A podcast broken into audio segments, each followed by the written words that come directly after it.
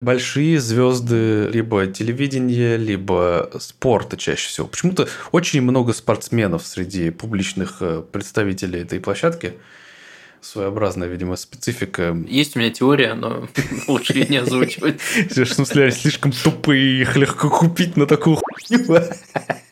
Просто у меня есть какая-то теория, и я ее придерживаюсь. Ну, вот ты говоришь, слишком тупые, а там среди тех, кого они... Я просто придерживаюсь некой теории, я ничего не Ну, говорю. вот ты придерживаешься теории, что они слишком тупые. Так, ладно.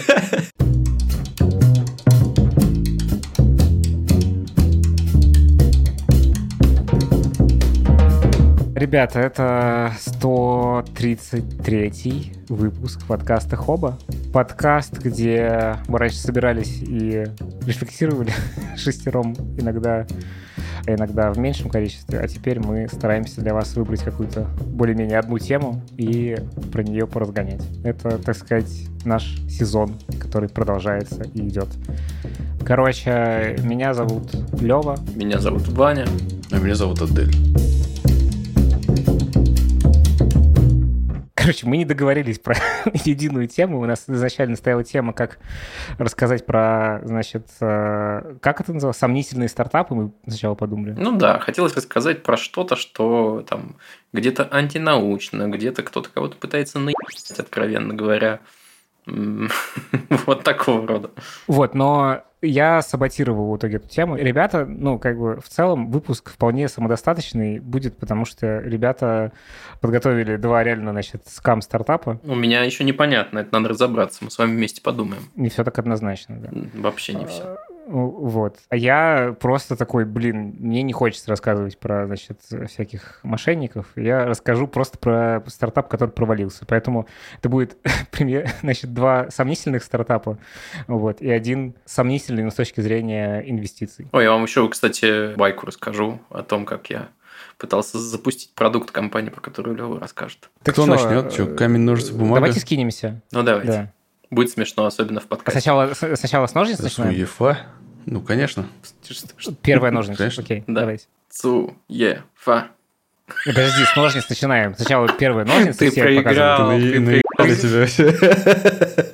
Ваш- охуели. Как- Какой ужас. Ну, получается, ты Э, начинаешь. Вот э, поэтому я рассказываю про прекрасный, светлый, замечательный стартап сегодня, Первым, да. который называется компания Pebble. Значит, а а вы рассказываете про всякий булшит. Поэтому, в общем, все понятно. Наеб- Вот, вот и все. Ск- Заскамили. Заска, реально. Так это, я хотел бы рассказать про стартап, который, наверное, если так подумать, это первый стартап, в котором я был так называемым early адоптером, типа чуваком, который изначально в него прям ну, как-то захотелось быть причастным к этому. И я хочу рассказать про компанию Pebble. А ты задонатил прям? Э, Я не... Я тогда боялся пользоваться Кикстартером, вот. но я их купил сразу же, когда, ну, собственно, они вышли в производство. У меня первая версия Pebble была, и была еще, еще одна версия Pebble. То есть, типа, я пропустил, по-моему, серединную, потому что мне она по дизайну не нравилась. Вот, короче, что такое Pebble? Я так понимаю, что название это как бы как камешек, да, наверное? Ну Да, так галька и на, на море есть, Галька. вот это гладкая. Вот это пебл. Да, и это, собственно, был очень шумный кейс.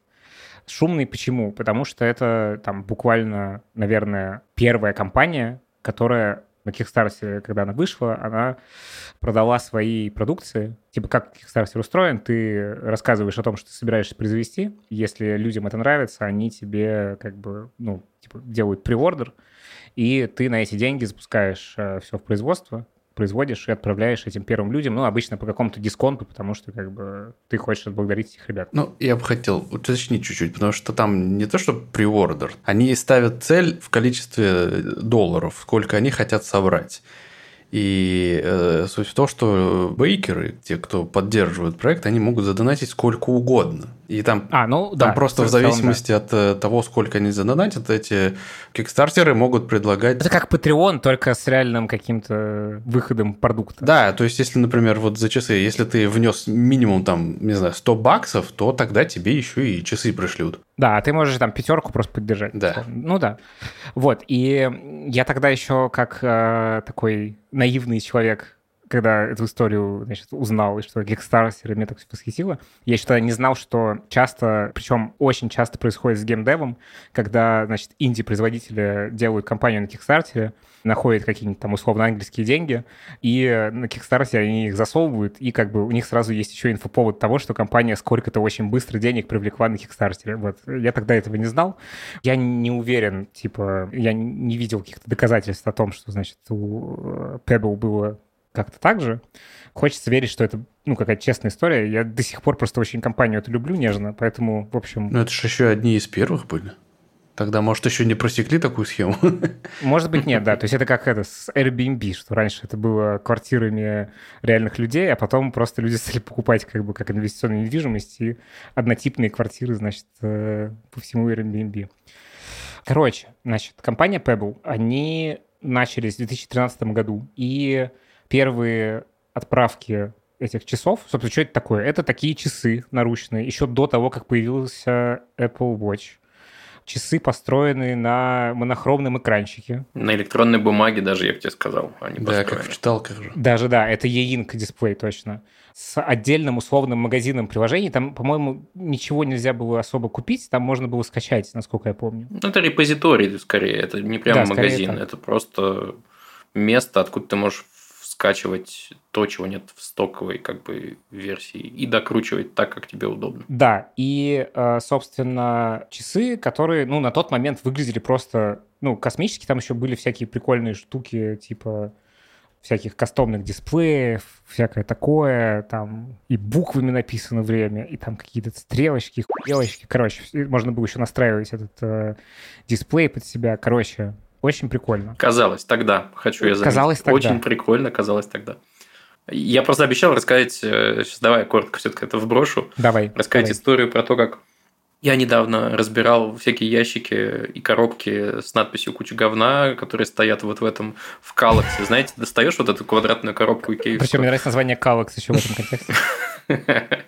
Вот. И там просто миллион всего, какие-то пеблы, шмеблы. И вот, короче, мы достали пебл, который тоже вот одной из early адоптерок была моя жена, которая тогда еще не была моя жена, но мы уже дружили.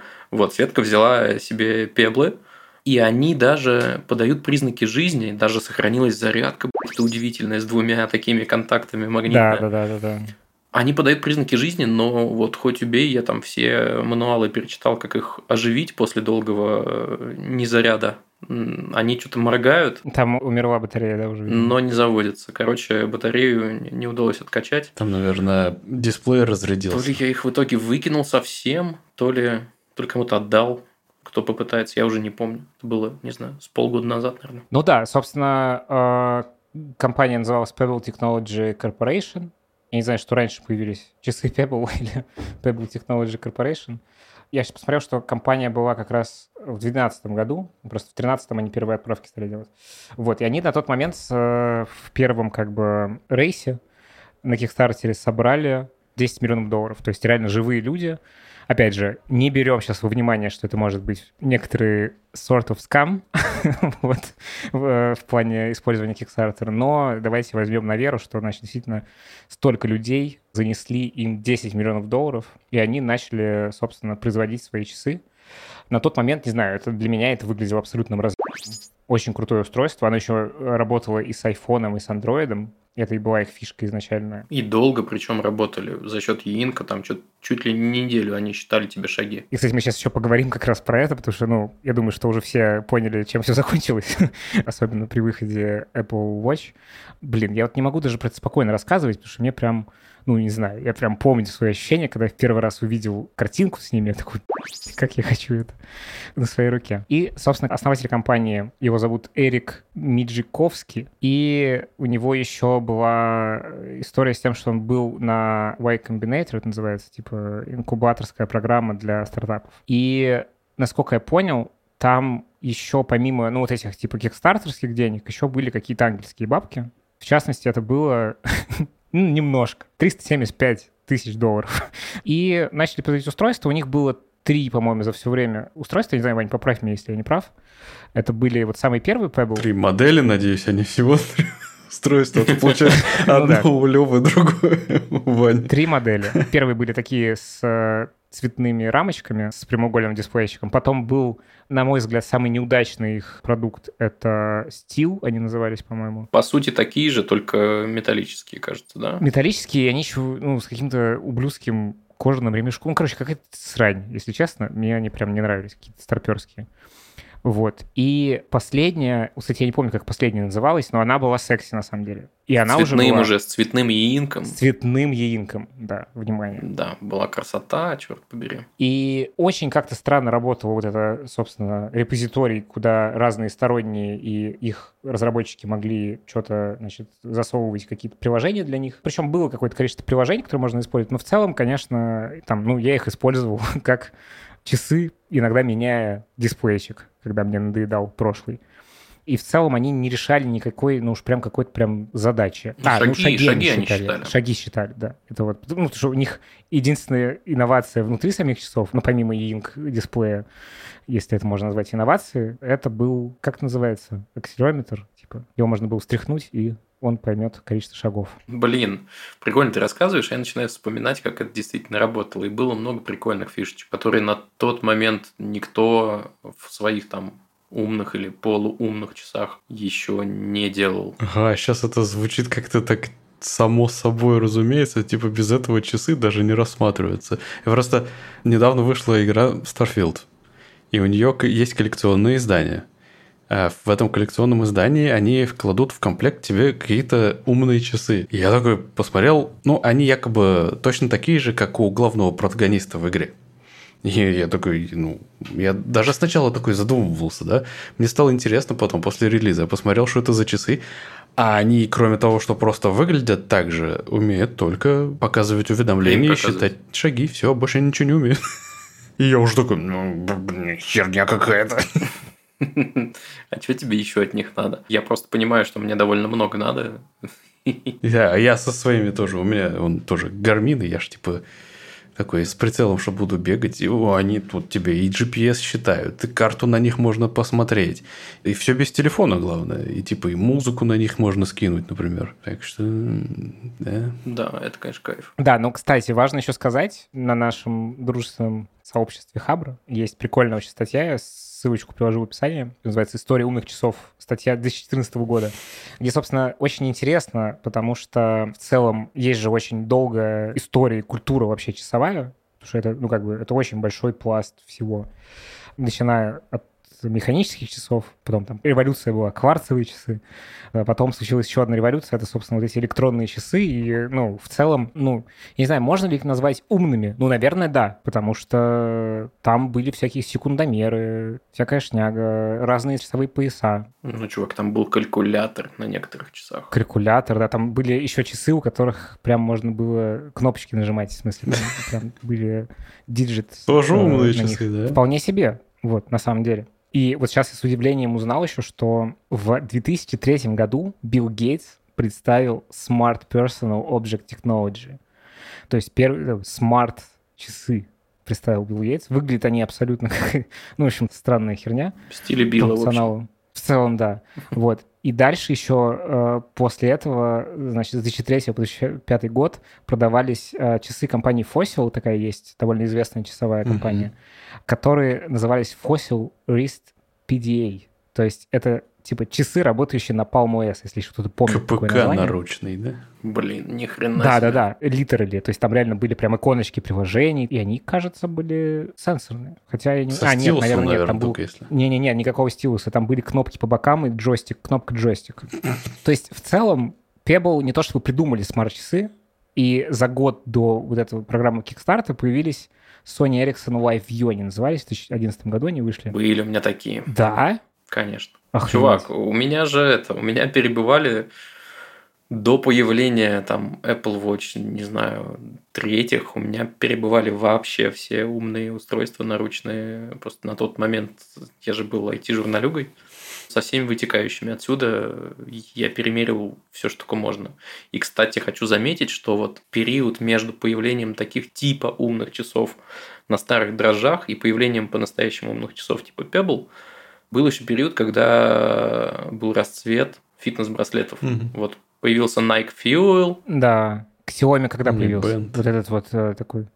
Xiaomi, по-моему, да. позже появились немножко. Хотя не уверен. Кстати, кажется, да. Причем э, первая версия Mi Band была без всякого Да. дисплея. Это просто, Просто таблетка. таблетка-датчик. Она с- просто вибрировала, по-моему.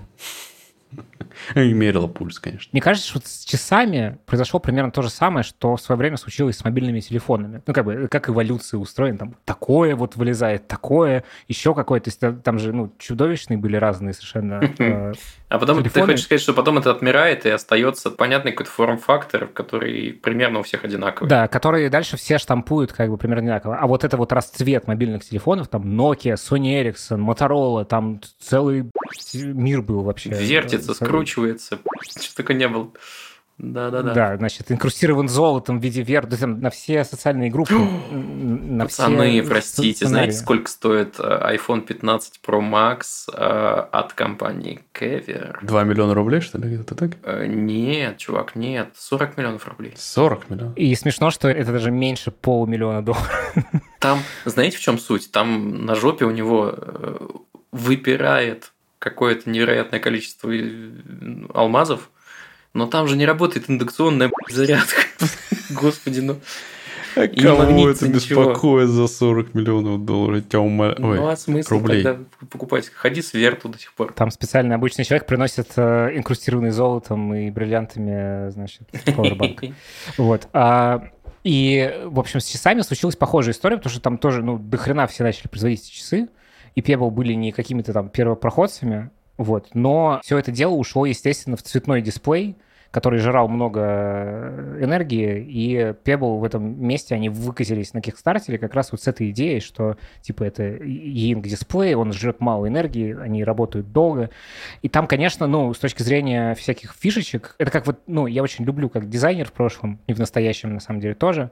Я люблю историю про то, что ты создаешь какое-то ограничение, в рамках которого ты придумываешь какие-то штуки. Это всегда очень э, круто работает, потому что, ну, как бы есть понятная рамка, в которой ты существуешь, а дальше там появляется очень много всяких классных идей. И там эти Pebble, там можно было купить какой-то специальный, значит, ремешок, или даже не покупать никакой ремешок, а на существующий закрепить на велик. Он тебе показывал бы какие-то данные по тому, э, как ты едешь. Плюс они же еще коннектили со смартфоном, там тоже можно было вводить какую-то информацию с него. В общем, это было прям вау, круто. раз- Вот. Собственно, ну, я думаю, поэтому как раз э, отстроившись от привычного вот этого зоопарка кучи всяких странных устройств, они таким образом как бы привлекли внимание на Кикстартере. Вот, ну, дальше что было? Дальше случился выход Apple Watch. В каком году, кстати, Apple Watch выпустились первые? Ну, конечно, вопросики задаешь, а мы не подготовились. внезапно, Подожди, Apple, чуть- 13 год. То есть недолго, недолго, э, недолго все это про- продлилось. А, нет, подождите. 14 год. Но в целом все равно немного времени прошло. Все успели привыкнуть, что есть типа Pebble, и вот это некий референс, с которым Apple Watch, кстати, много и часто сравнивали. Да, и, в общем, что случилось? Ну, как мне кажется, я вот какие-то попытался выводы собрать, почему так произошло. Потому что, ну, на самом деле, крутая э, в этом месте компания, они попали в какую-то классную нишу и вообще немножечко даже ее как-то перевернули, эту нишу, потому что с часами, вот этими смарт-часами и со всеми делами, там же есть очень понятное ответвление, что это, ну, всегда еще брендировалось и функционал создавался как что-то связанное со спортом. Всякие шагомеры, там э, всякая вот эта херня, пульсометры, которые к часам подключались. В общем, это такая была спортивная история, немножечко гиковая. Не немножечко гиковая, наверное. И Pebble сделали из этого какое-то, ну, классное устройство для другого рода гиков, не спортивных гиков. И э, меня тогда это тоже зацепило. Но закончилось все тем, что, мне кажется, они не вышли на то, что есть понятие долина смерти, что компании начинаются с чего-то, у них появляются какие-то первые, это называется, ранние последователи, early adopters, и дальше, если стартап доходит до массового рынка постепенно или там как-то более-менее резко, там это зависит от бизнес-модели, от всякого еще и от, на самом деле, внешних обстоятельств, то они вот эту долину смерти, где там большая часть стартапов э, закрывается, они ее проходят и дальше становятся каким-то продуктом массового употребления. Вот, собственно, с Pebble это не случилось, как мне кажется, но культурно и вообще с точки зрения там, дизайн-культуры компания классная была.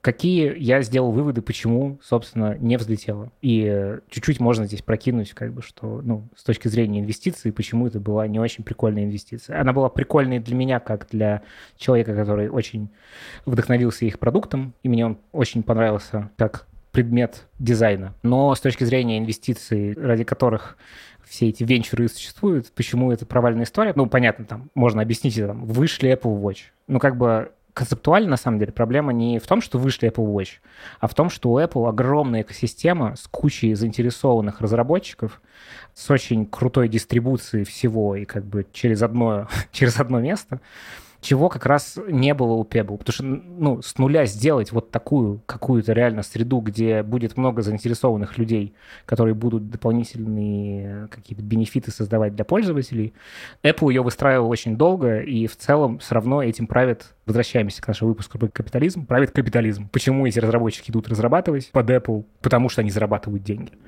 А здесь как бы вот э, не было вот этой составляющей, которая бы давала вот этот взрывной э, виральный рост с точки зрения экосистемы. И в целом, мне кажется, что компания, которая очень сильно опирается изначально при создании на ранних последователей, это довольно сомнительная инвестиция потому что, ну, как бы, если ты не думаешь про массовый рынок, а массовый рынок в итоге, ну, мне кажется, в этом классе устройств все-таки захватили Apple. Хотя, наверное, можно поспорить, потому что есть же много компаний, типа Fitbit. Более не существует Fitbit. А, уже да, тоже. Точно. Его Google, кажется, купил, кстати. Кстати, смешно, что э, Fitbit купил Pebble. А, да? И тогда компания, да, закрылась. Собственно, это был экзит для основателя. Но вот как, как докладывают, как докладывает Адель, все закончилось все равно гуглом. Да, и мы перед подкастом обсуждали. Я вспомнил просто как раз на фоне, кажется, недавней презентации Apple вспомнили про то, как Garmin проходила через все подобные проблемы. Потому что у них история была. Они изначально позиционировались как э, такие GPS все, что связано с GPS-навигацией. И морская навигация, и наземная, и, и авианавигация. И это, кстати, они до сих пор продолжают все это делать. Это, они до сих пор делают это, это огромный для бизнес. узкоспециализированных профессиональных э, всяких э, чуваков. Да, да, это все еще, это все есть, с этим проблем нет. Может быть, это, кстати, одна из причин, почему им удалось остаться на плаву. Но они делали очень большую ставку на персональную навигацию, то есть в автомобилях, например. Или в, э, ну, не в телефонах, а просто устройства для навигации они делали. Ну, была ведь такая категория устройств. Да, ну, до сих пор есть на самом деле. Не везде все-таки в лесу телефон ловят. Ну, тоже верно. Вот, ну да, но это, конечно, более ситуационно стало. Это уже для людей с конкретными потребностями, типа путешественников. Эрли грибники. Да-да-да, профессионал грибники. И их с этого рынка вытеснили публичные карты. Это вот эти, э, типа Google Maps, Apple карты, OpenStreetMap или... Не, ну, в смысле, все вытеснили смартфоны, на самом деле. Да, да, это, да, согласен. Ну, еще и, ну, смартфоны-то раньше появились, а вот э, общедоступные э, сервисы для навигации нет, не сразу. И им удалось как-то реструктуризироваться, и они решили сделать упор на персональные носимые устройства и фитнес-трекеры. Вот, и они делали умные часы тоже. Но они были такими. Они первоначально их э, направленность была тоже очень базовая для повседневных нужд каких-то. Очень быстро их с этого рынка тоже вытеснили с Apple Watch. И что там еще? Вторые после Apple Watch, наверное, какие-нибудь типа Samsung Watch, ну что-нибудь такое. Xiaomi какие-нибудь. Ну, может, Xiaomi, да, вот. Но при этом э, им все равно удалось это все выдержать. И они нашли свою нишу среди профессиональных спортсменов.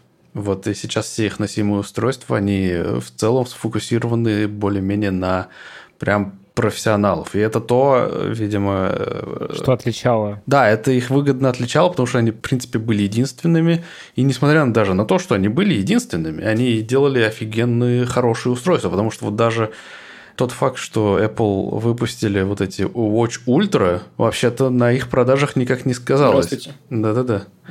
Вот. И они потому что по-прежнему не могут составить им конкуренцию в, в плане долгоиграющести. Потому что эти гармины в, в режиме там full GPS трекинга который, когда постоянно отслеживается связь со спутниками через несколько там мультибенд коннекшенов разными протоколами и так далее, с точностью до метра определяют твое местоположение, и они при этом в режиме все еще умудряются работать по несколько дней. Слушай, ну круто, потому что вот э, ультра, которые я сейчас ношу, они могут работать, ну хорошо, трое суток, это если выключить Always On Display, и если не дрочить ему вот эти все спортивные режимы, когда GPS постоянно включен. А так, я думаю, сутки не больше. То есть, это в режиме тупо время показывать? Не надевать на ну, значит, ведущую, ведущую жизнь руку. Не, не обязательно. Я, кстати, довольно часто им пользуюсь. Что-то там фонариком свечу, потому что у них очень яркий mm-hmm. дисплей. Еще какая-то штука. Ну, короче, нет, не только просто время показывать, но да, это, конечно, не спортивная тренировка ни разу. Я подписан на нескольких ютуберов, которые бегут ультрамарафоны. Я не знаю, я сам не бегаю, конечно, ультрамарафоны на по 100 километров. Ну вот э, просто они позиционировали, Apple позиционировали свои часы как вот для таких вот устройств для супер вообще упоротых каких-то трейл-раннеров, да, которым нужно, нужна навигация в горах, и они там бегут тоже по 24 часа без остановки. Вот, для них она как раз и не подходит, а вот гармины подходят. Да, ну, в общем, завершение всей этой прекрасной истории. Интересная цитата, не прямая сейчас цитата, а просто как бы в целом смысл я передам Эрика Миго... Ми... Господи. Давай ты сможешь. Да. Значит, э, который, когда вышли, собственно, Apple Watch, он сказал что-то вроде того, что... Ну все. То, что Apple выпустила... Не-не-не, вот в том-то и дело, что он сказал, что... Он сказал, все, расходимся, он сказал, это даст дополнительный буст, потому что, ну как бы, Apple популяризирует тему часов. Но все вышло не так. Ну почему? Нет, он оказался прав. Типа, тема... Не, буста дали. Ну, в смысле, что для Pebble это в итоге э, оказалось грустно. Часть компании э, продали в тот самый Fitbit э, в 2016 году.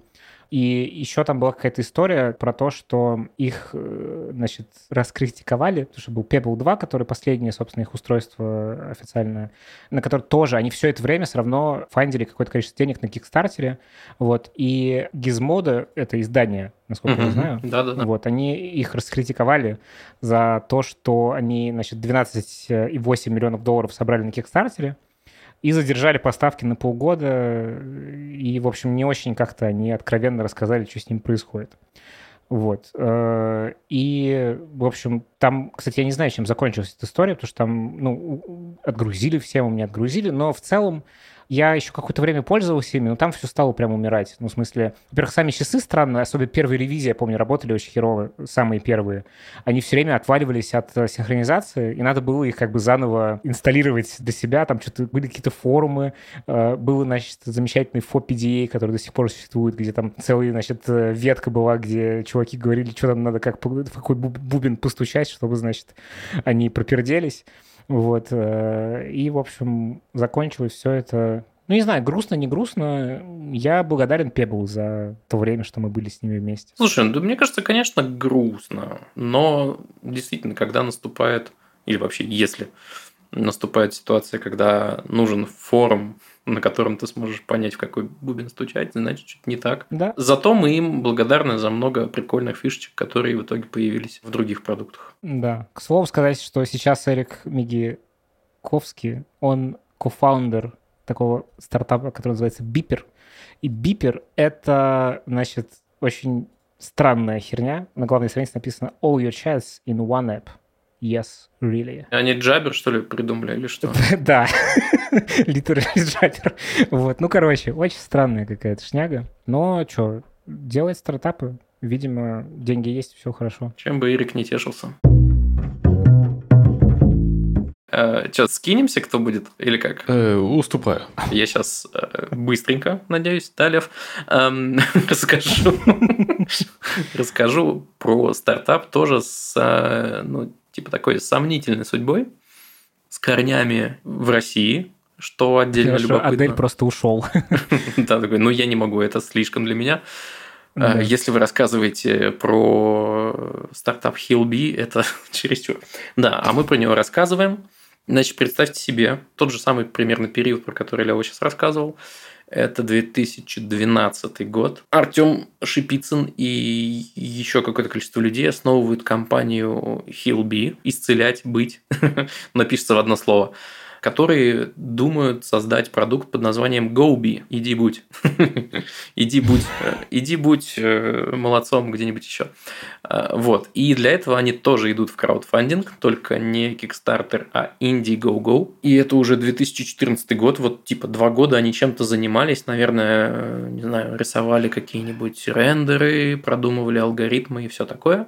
Короче, в 2014 году они выходят на Indiegogo и собирают миллион баксов, что тоже, кстати, не хер собачий. Не 10, конечно, как Pebble, но ого-го. На устройство, которое якобы умеет считать входящие в тебя калории. Ну, типа, ты что-то съел, тебе не нужно брать этот чертов дневник питания, взвешивать свои котлетки, понимать там, из чего они состоят. Или там есть же еще проблема, когда ты, ну, вроде как понимаешь, что ты ешь, и заносишь это есть даже такие специальные дневники, куда ты просто заносишь ну, некие абстрактные порции, оно примерно тебе считает. Так вот, по разным исследованиям, такие э, примерные дневники, они иногда делают погрешность аж до 200%. Вот. Ну, просто потому, что это все завязано на мироощущение людское. Типа, тут вот что за порция? Ну, что-то там 50, 50 грамм. Да, да, а полкило. да, да, да. Вот. А они, типа, у них миссия. Мы хотим точно считать и все такое. Идеи всем очень нравятся. Миллион баксов они собирают и начинают производство. За год у них случается... Подожди, но миллион баксов это же очень мало. Ну как? Ну, во-первых, в 2014 году миллион баксов это тоже не хер собачий. Мне нравится, как твоя камера в этот момент, когда сказала, не хер собачий, приблизилась. Я вообще сейчас морская болезнь начнется, она так активно твою башку отслеживает. Кстати, сейчас, Ваня, сори, если ты сейчас начнешь чесать голову, э, э будет, сделай. Нет, там просто, когда мы с тобой говорили, ты начал чесать голову, так наклонился, и камера начала делать вот так прям твою макушку. Да-да-да, вот.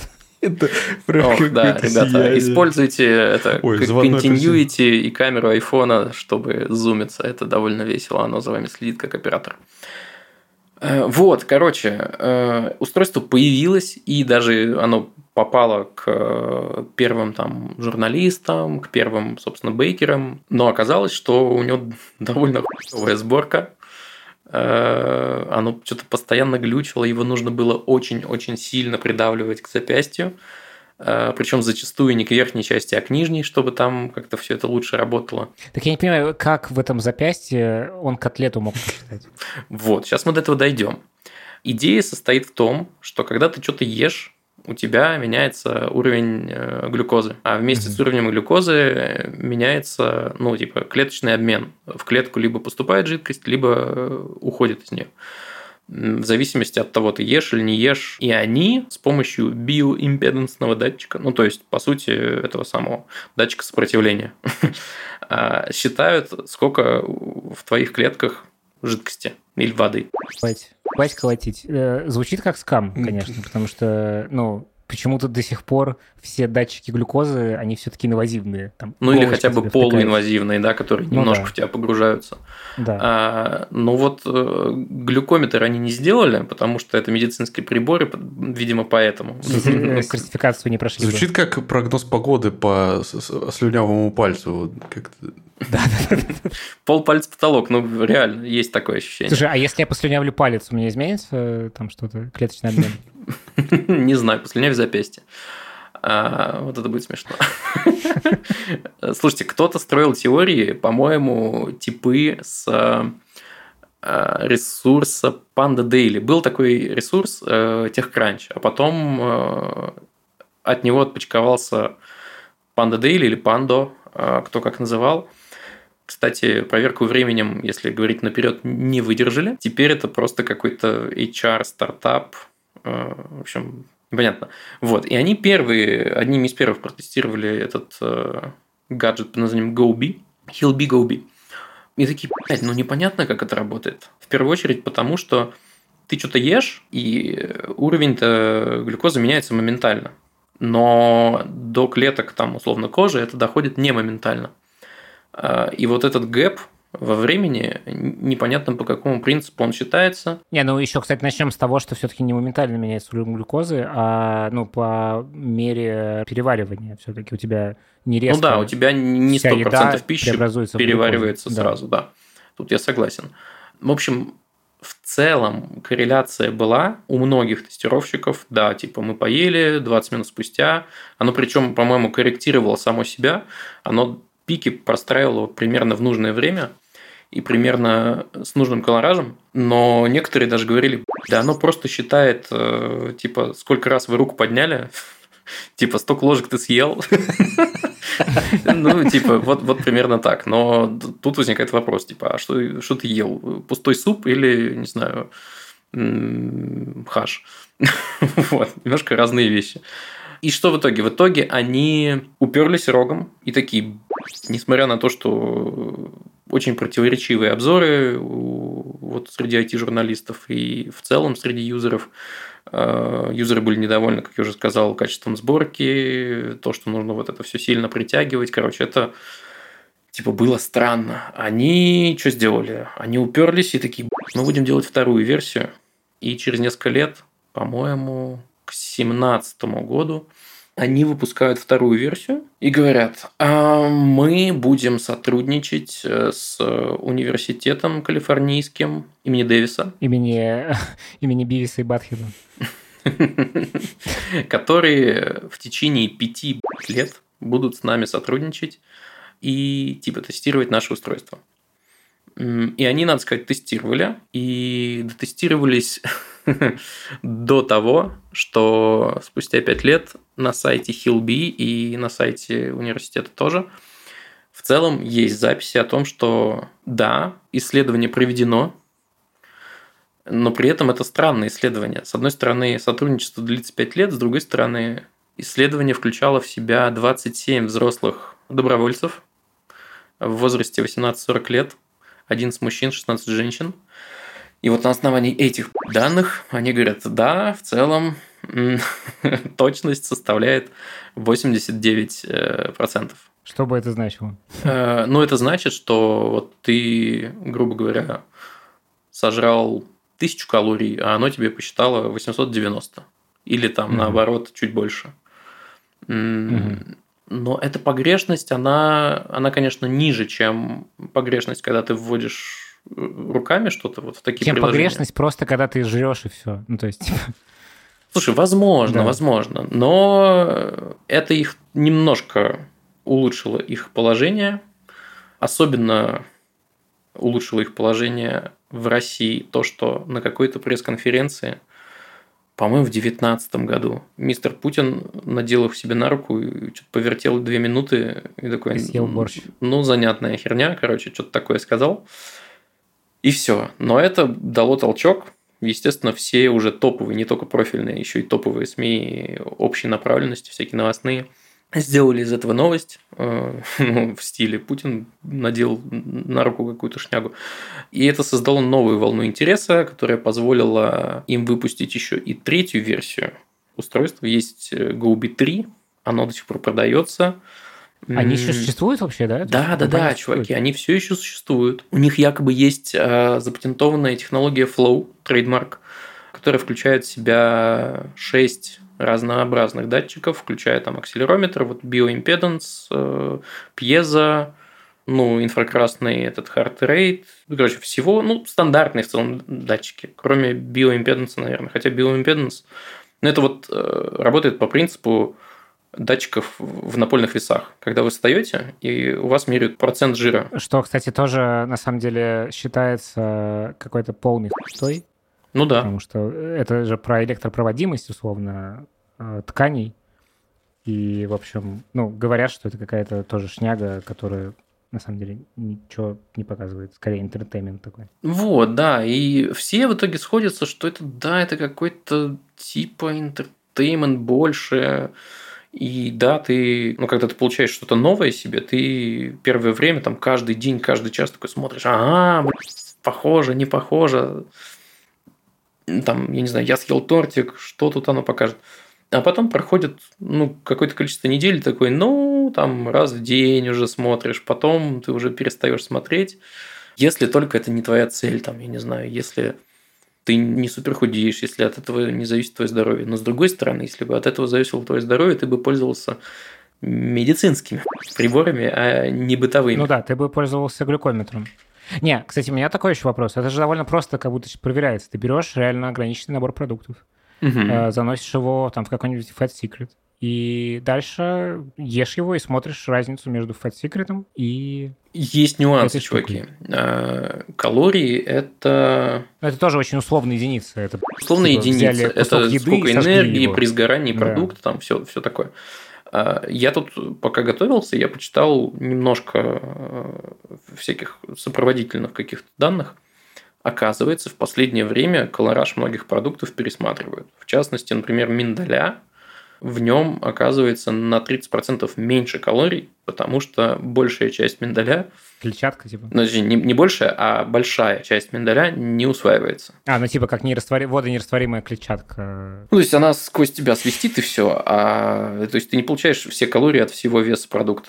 Вот, поэтому вот такая существует в мире сомнительная штука, которой кто-то доверяет, кто-то нет. Э, ну вот университет в Калифорнии Дэвиса и, и этот да. самый госпиталь Красного Креста в Гуанчжоу тоже. У них еще меньшая выборка была, там вообще было 16 человек. Они такие, ну, ну, ну, работает. Эм, не знаю, какие у них там договоренности были и о чем, но больше вот этих двух э, как бы компаний в мире медицины никто ничего не подтверждал, поэтому если будете покупать или если владеете, напишите нам в чат, это очень было бы интересно услышать. Значит, что вы думаете? Не то, что уверен, но очень большой шанс, что у кого-то, кстати, в чате есть. И если будете покупать, то все-таки не надейтесь, что это ну, типа супер достоверные данные и не строите на нем какие-то выводы для своего здоровья. А ты сам что чувствуешь по поводу этого стартапа? Всю дорогу мне казалось, что это какая-то мутная, сомнительная штука. Типа, ну, вроде... У меня на самом деле главный вопрос. Когда люди что-то такое делают, такие, мы будем делать такой вот стартап, они реально, ну, типа, evil, evil. Или они горят и вот в плену своего заблуждения такие, у нас миссия и цель. Я не понимаю, это вот скам-скам или это просто заблуждение, в которое они сами попадают и берут с собой всех остальных, кто хочет им денег задонатить. Я не знаю, давай примену другой вообще пример, э, более гротескный. Помните стартап, который продавал соковыжималки, в которые вставлялись пакеты э, с какой-то преподготовленной жижей типа как картриджи, тебе не нужно было покупать фрукты для, для выжимания сока. Ты покупал картриджи с какой-то жижей, и оно тебе из этого картриджа выцеживало сок. Венчурные стартаперы придумали Юпи. Не-не-не, э, там действительно был сок. Сами картриджи стоили недорого, это расходник, а устройства стоили там что-то по тысячу баксов. И в какой-то момент кто-то такой, типа, это же просто руками выдавливается. Просто берешь пакет выдавливаешь оттуда. Просто в стакан. Вот, вот так вот просто.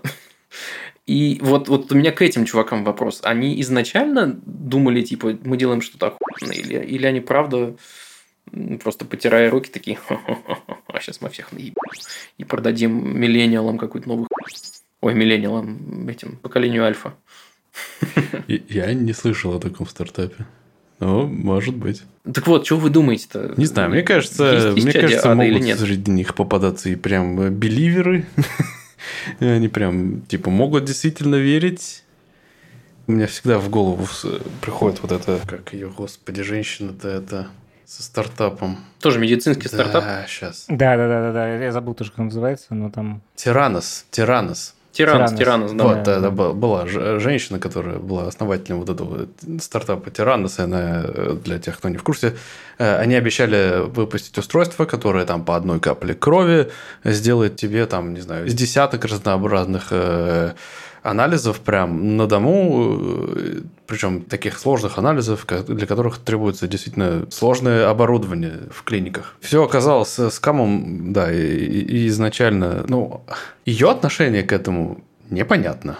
Кто-то говорит, что ей типа внушили, что такое возможно, и она подумала, что вот, ну, раз так никто не делает, значит, она будет просто первой кто это сделал. А главное, она каким-то образом умудрилась убедить огромное количество инвесторов. абсолютно без веры, мне кажется, это невозможно.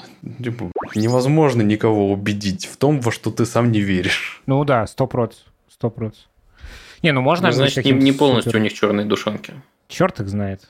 Черт их знает. Я еще сейчас ты говорил Непонятно. про соки, я вспомнил Soylent, такой прекрасная компания. Она до сих пор существует, кстати. Не, а это, кстати, совершенно никакой не скам. Это, ну, просто Просто религия.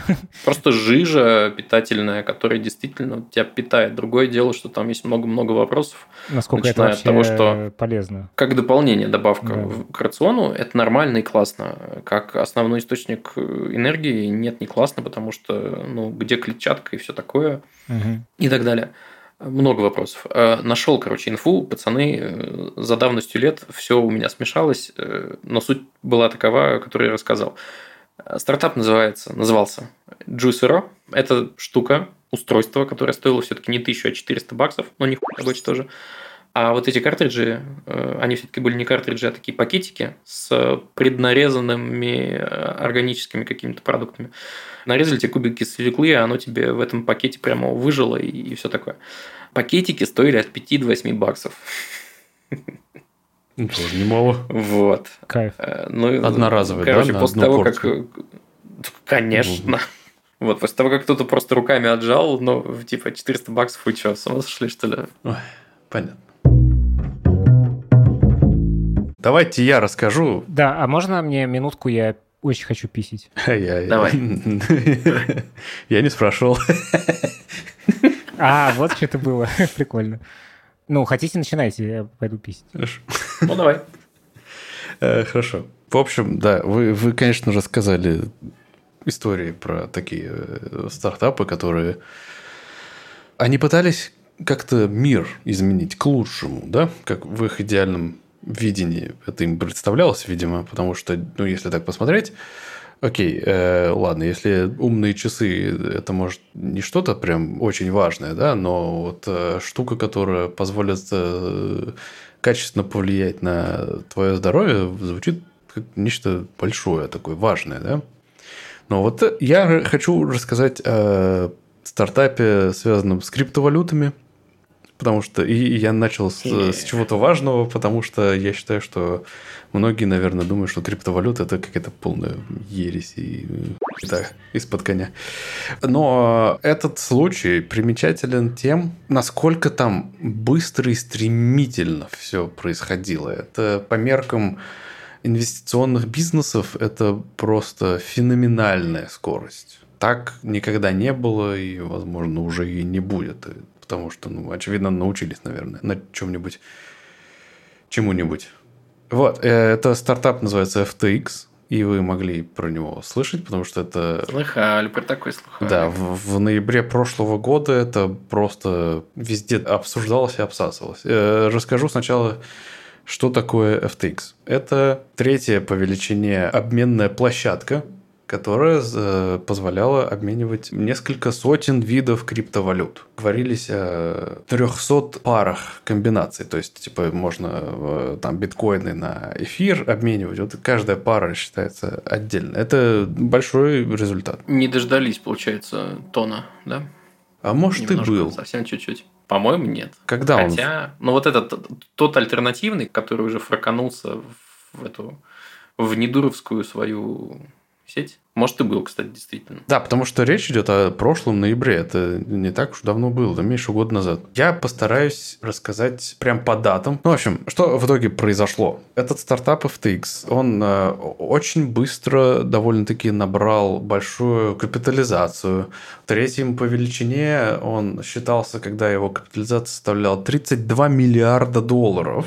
Охренеть. Его основал 30-летний э, криптовундеркинд Сэм Банкман Фрид. И он э, до этого был просто трейдером э, на криптовалютных биржах и решил основать свой стартап. В 2019 году быстро это все разрослось, завирусилось, и у него появились множество и инвесторов, еще они с селф-инвестициями, с со всех поступлений занимались, действительно быстро разрослись. Слушай, а чем он так всем понравился? Он или его, ну, вот это типа биржа, обменник? Э, э, ну, они были одними из первых, и они одни из первых, кто начал предоставлять вот большое количество э, валют для обмена. Они еще, mm. по-моему, я так понимаю, они были первыми, кто начал предоставлять вот эти площадки для пир-ту-пир обменов. То есть это сейчас везде же есть, и в Binance, там, и э, в этом, в, в Crypto.com. А вроде как они вот эти прямые обмены без посредников э, начали осуществлять. Могу здесь.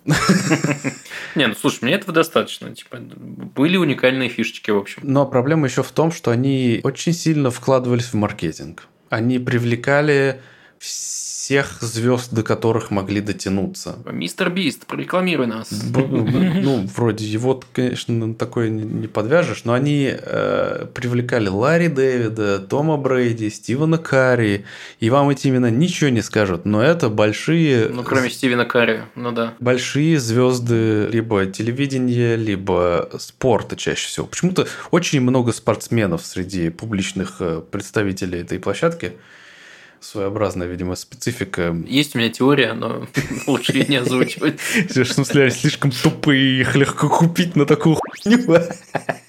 Просто у меня есть какая-то теория, и я ее придерживаюсь. Ну, вот ты говоришь, слишком тупые, а там среди тех, кого они... Я просто придерживаюсь некой теории, я ничего не говорю. Ну, вот ты придерживаешься теории, что они слишком тупые. Так, ладно.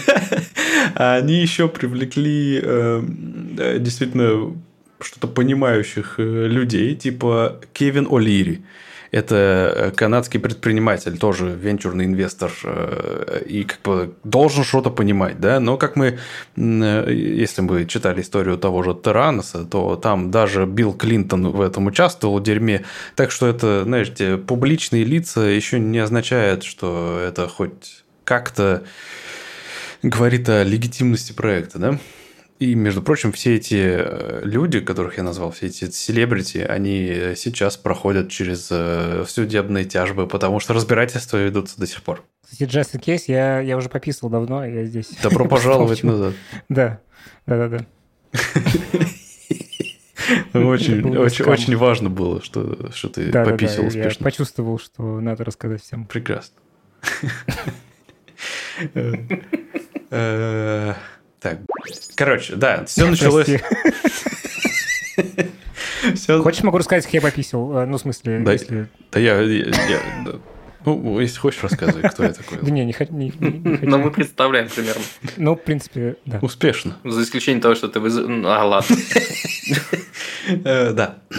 Так, представляете, начало ноября прошлого года. Значит, начинают в очень э, узких кругах э, криптоэнтузиастов начинают ходить э, какие-то любопытные слухи о том, что FTX как-то замешана с какой-то шейди компанией под названием Alameda Research. И, ну, как бы, просто слухи слухами, но 2 ноября статья выходит на Binance, их конкуренте, более успешном конкуренте, выходит статья об их связях с вот этой самой компании Alameda Research, которая оказывается криптофондом, который тоже выясняется, что был основан этим самым Сэмом Бэнкманом Фридом, который как раз, напоминаю, CEO FTX. Блин, когда он успел? Такой продуктивный молодой Очень человек. Очень интересный, да, действительно продуктивный молодой человек. Ну, видимо, когда у тебя в руках миллиарды долларов, надо очень быстро придумывать, что с ними делать. И нет, не обратно реинвестировать в бизнес. Вы что? Благодаря этой статье э, возникает натурально паника просто. В том числе их конкуренты, вот из этих Binance. У них была какая-то доля э, инвестиций в этой конкурентной площадке в том числе. Блин, офигеть. Потому что у FTX был собственный токен, разумеется вот этот FTT. Его они mm-hmm. как бы подкрепляли именно капиталом этой обменной площадки. И они э, со своей площадки Binance вот эти FTT э, убрали, перестали им торговать, и все свои э, владения, весь свой капитал в этом токене они продали. Сразу после этого началась жуткая паника. Народ начал выводить все, что могли. Если у них какие-то средства хранились на этой площадке, все побежали все вытаскивать, и это просто жуткий коллапс спровоцировал, разумеется. FTX из-за слишком большого спроса остановили э, обработку вот этих всех запросов на вывод средств 8 ноября. Через ровно два дня после того, как Binance э, распродали все свои активы в их токенах, 8 ноября FTX заявляет, что они достигли договоренности с этим же самым Binance о покупке. То есть, что Binance их купил. На следующий день, 9 ноября, Binance вышел из этой сделки и отказался это, ее проводить. И, то есть, если сначала ты мог бы подумать такой, ну, а, ну все, теперь встал на свои места, да, наверное, это Binance опубликовали эту статью. Это чисто как новая криптовалюта на один день. Такой какой-то замес. Да, то есть они опубликовали эту статью, всех напугали, все расшатали, там народ, короче, все побежал, у них акции обрушились, они такие, ха, отличный способ да, купить себе конкурента, да? Но оказалось, что нет. Мне смешно, если бы Илон Маск всех купил. Ну, в смысле, он бы написал твит, все бы рухнуло, и он бы купил. Он в этом участвовал, не переживай. По крайней мере, комментировал все это дерьмо а, вот откуда, вот откуда. Да, по-любому. В общем, 9 э, ноября они отказываются от сделки. И в этот же день этой ситуации э, заинтересовывается комиссия по ценным бумагам и Министерство юстиции – и самая топовая венчурная компания, которая владела долей в 210 миллионов долларов в этом FTX, просто списали все свои вот эти 210 миллионов в ноль. Просто как потери. Но это надо иметь стальные просто яйца, чтобы... Э, это просто означает, что вот эти деньги, они как бы ушли на возмещение, на выдачу капитала этим пользователям. Mm. 10 ноября, днем позже, Багамский финансовый регулятор замораживает все активы FTX. А я должен сказать, что FTX э, базировалась на Багамах, и у них было просто отдельное юрлицо в Соединенных Штатах. И все активы, которые э, принадлежали FTX, все были заморожены. И после этого они подаются на специальный такой параграф по их процедуре банкротства, по защите от, э, при процедуре банкротства. У них есть э, два способа заявить о банкротстве. Типа через э, главу 7 и главу 11. Я такой тоже ни хера не знаю, что это значит. Ты решил посмотреть, что такое э, глава 11. Выясняется, что там есть разница в том, что когда ты подаешься на банкротство через главу 11, то это просто означает, что ты э, распродаешь все свои активы и все вырученные деньги просто распределяются перед тем, кому ты должен. Это так. как я себе в целом представлял себе любое банкротство. Но оказывается, есть еще глава 11, которая позволяет... Где все деньги, значит, э, инвестируются в самую рискованную криптовалюту, и, возможно, кто-нибудь получает прибыль. Не, ну, я бы не удивился, учитывая, как у них там все это работает. Глава 11 подразумевает, что доступно три э, исхода из этой хуйни. Типа ты либо подготавливаешь план реструктуризации, и этот план одобряется специальной комиссией, которая выделена на рассмотрение. Или, да, государственной комиссией. Ага. И, соответственно, если этот план одобрен и он всех устраивает, то происходит эта реструктуризация, и при помощи нее там э, да, э, владельцы теряют, э, скорее всего, чаще всего они просто теряют право владения, они перестают быть владельцами компании, перепродают собственность или так далее. Они... И в итоге на при помощи этой реструктуризации они, у них выделяется свободный капитал, которым они покрывают долги. Второй исход – это такой же исход, как в параграфе 7, э, то есть тоже просто все распродается, да. И есть еще третий исход, где я совсем ни хера не понял, но по этому исходу может оказаться так, что и владелец остается тем же, и все права остаются тем же, просто пересматривается, кто кому что должен, и в итоге капитализация компании растет, а количество долгов уменьшается. Я не финансовый э, э, эксперт, но я... Звучит как на Да, да, да. Они, короче, явно хотели на этой херне выехать. На том, что они как-то проведут реструктуризацию. Это привело к тому, что этого Сэма Бэнкмана Фрида на посту SEO заменил Джон Джей Рэй III, который был, оказывается, просто суперзвездой, потому что он там в начале нулевых провел через банкротство очень э, скандальную и крупную компанию энергетическую под названием Enron. Ну, хера с два кто-нибудь из присутствующих про нее слышал, потому что это сугубо локальная американская компания. Но, короче, он был специалистом по банкротству. Кстати, хочешь прикол? Угу. Я вот сейчас просто читаю Википедию про Alameda Research, и там Джон Джей Рэй Третий э, фигурирует как SEO. Потому что ему передали А, права. Вот как раз по этой всё. процедуре банкротства. Он стал SEO, да. Прикольно. Ну, не права ему, да. Его просто Ну, то есть назначили... не, не только FTX, а всего этого клубка. Да, потому что Alameda Research, как выяснилось, и это подтвердилось, это э, тоже собственность э, Сэма Бэнкмана Фрида. И ему по процедуре банкротства все его активы пришлось... А, вообще все активы, я понял. Да. да. К слову сказать, вот этот эксперт по банкротствам позднее на слушаниях скажет, что он такой хуйни вообще никогда не видел. Какая прелесть. 12 ноября Wall Street Journal заявила, что FTX предоставила доступ к собственности пользователей, которые, ну, то есть ко всем деньгам и средствам, которые принадлежали э, или хранились на учете вот этой обменной площадки, они предоставили этот доступ компании Alameda Research для погашения ее каких-то нужд. То есть э, в целом это абсолютно бредовая хуйня. То есть как так? К деньгам людей был предоставлен доступ совершенно третьей компании. Абсолютно без какой-либо на это причины. Да, окей, чисто технически эти деньги все еще оставались там на счету. Я не знаю, они, видимо, как-то пытались это все втихую как-то провернуть. Я не знаю, в какой-то момент они планировали это, что это все скроется. Но когда люди побежали э, вытаскивать э, из э, FTX деньги, оказалось, что у компании вообще нет денег, а все деньги принадлежат почему-то Alameda Research. М. А, ой, И что, никто никому ничего уже типа и как бы и не должен. а нечего отдавать? МММ. Ага, на 14 ноября, через два дня после этого, этот коллапс привел к вниманию расследования федеральных прокуроров Нью-Йорка.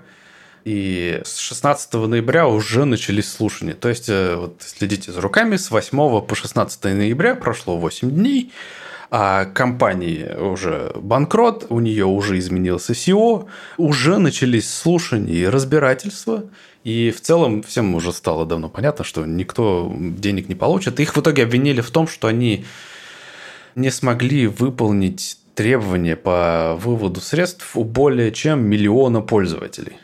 Общая сумма не называется, но миллион людей э, не получило денег. Так что... Какой вывод я делаю из этого всего? Если вы во что-либо инвестируете, включая криптовалюту, не делайте это на последние деньги. Делайте только на деньги, которые готовы потерять. Да, да, да. Подожди, ну а там э, много было тех, кто на последние деньги все это? Ну, откуда ж мне знать-то? Никто не Ну, знает, слушай, наверное. я уверен, что какая-то доля всегда есть таких людей. «Ебать, это мой шанс. Да, да. Сейчас на Ну, каком-то новом гэмблинг. стартапе. В целом. Ну да, да. Э, Вот, начались слушания, и э, 12 декабря Сэма Бэнкмана Фрида арестовывают и экстрадируют в США. И самая последняя новость из того, что я, по крайней мере, видел. 3 января его признали невиновным по статьям о мошенничестве некоторым, некоторым. Там, там этих статей, на самом деле, у него, на нем висит до хера. Но у него есть целый ряд исков от его бизнес-партнеров об неоправданных ожиданиях и там не, невозмещенных инвестициях и так далее. И на октябрь, как раз, кстати, уж через пару недель будет слушание назначено. И на этом слушании будут рассматриваться вот эти иски, и ему грозит, если э, они все оправдаются, ему грозит, грозит 115 лет. Какая жесть. Господи, вот возвращаясь к вопросу о том, чисто или зло люди творят изначально, Этот парень, я не знаю, что здесь ответить. этот парень с самого начала знал, скорее всего, что он собирается с этими деньгами делать.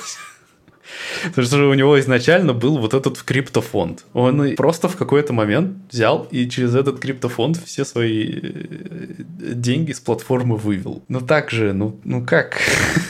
Блин, совершенно непонятно. Могу еще вбросить, кстати, сегодняшний прикол. Видел в нашем же чате скриншот статьи о том, что 95% всех NFT превратились в пустышку. Ой, я так рад это слышать. Я, честно говоря, немножко тоже злорадствую и такой...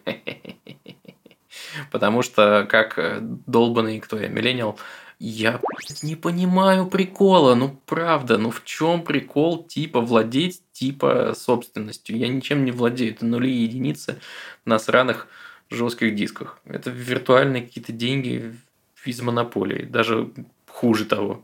Ну, смотри, это просто, как я много раз это обсуждал, да, но э, если у тебя есть какой-то физический объект, например, это так проще всего такую аналогию провести, наверное.